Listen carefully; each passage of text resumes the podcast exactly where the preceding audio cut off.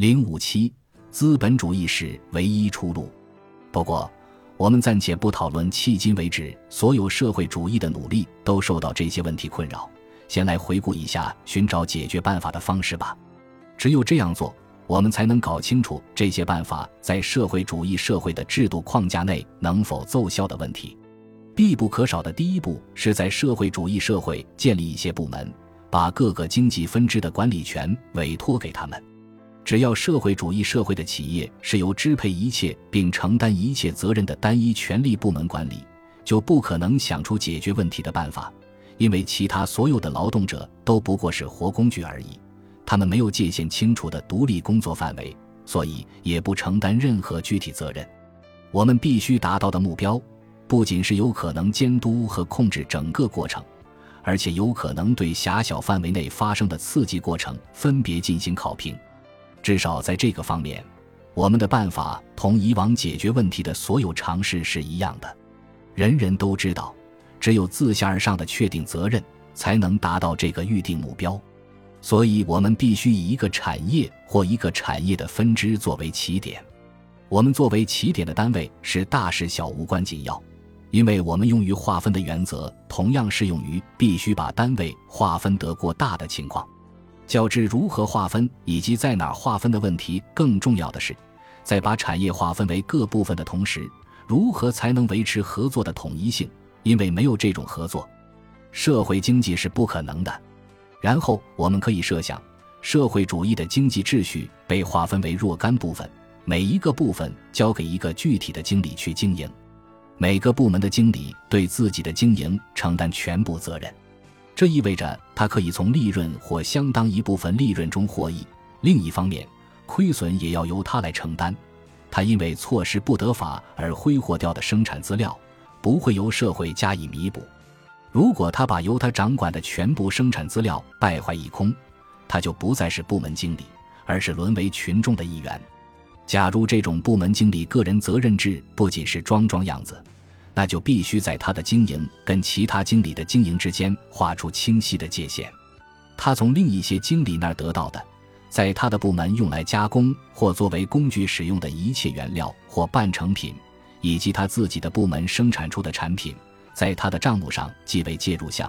他发送给其他部门或用于消费的产品即为代出项，并且要给他自由选择权。由他来决定自己的部门使用什么机器、原料、半成品、劳动力以及生产什么。假如不给他这种自由，就不能让他承担任何责任，因为如果他是遵照最高控制当局的命令生产了一些在现有条件下没有相应需求的东西，或他的部门因为收到其他部门不适当的原材料或其费用太高而陷入困境，这都不是他的过错。如果是前者，他的部门的失败应当归因于最高当局的处置失当，如果是后者，则要归因于原料供应部门的失败。不过，另一方面，社会也必须自由地主张他授予部门经理的同样权利。这意味着，社会得到了经理只根据社会的需求生产的产品，只有当社会能够以最低的费用获得它们，并且把按最高价格为他提供的劳动力交给他使用时。社会才能有所收益，也就是说，社会把劳动力提供给了出价最高的竞标者。这样一来，作为一个生产共同体的社会就划分为三个群体。最高的指挥部门是一个群体，它的功能仅仅是从整体上监督生产过程的有序进行，而这一过程的执行完全交给部门经理。第三个群体是既不供职于最高行政当局。也不是部门管理者的公民，处在这两群体之间的部门经理是一个特殊群体。在这种政体建立之初，他们便一次性的从社会获得了生产资料的一定份额，不必为此支付任何东西。他们还从社会那儿不断获得来自第三群体成员的劳动力，这些人被派给他们中间出价最高的竞标者。中央管理部门必须把从部门经理那儿得到的一切作为劳动报酬记入第三群体的每个成员的名下，或者在中央管理部门直接雇佣第三群体成员时，他把从部门经理那里应当得到的一切记入雇员名下。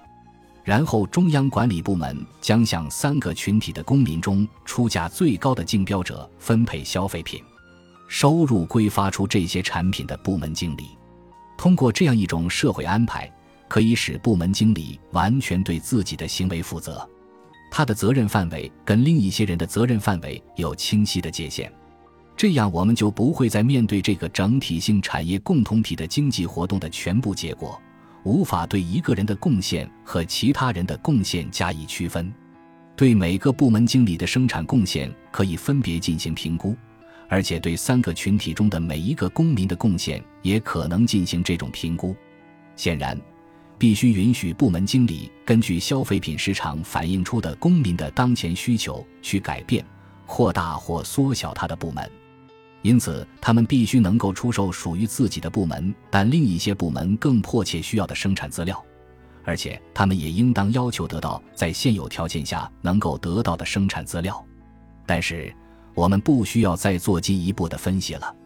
我们所面对的不过是一种资本主义社会制度，唯一能够完全实行让每个公民负责这一原则的经济形态。资本主义是能够使社会主义制度的上述缺陷得到克服的社会经济形态。资本主义是能够满足社会对任何经济组织提出的要求的唯一可以想象的社会经济形态。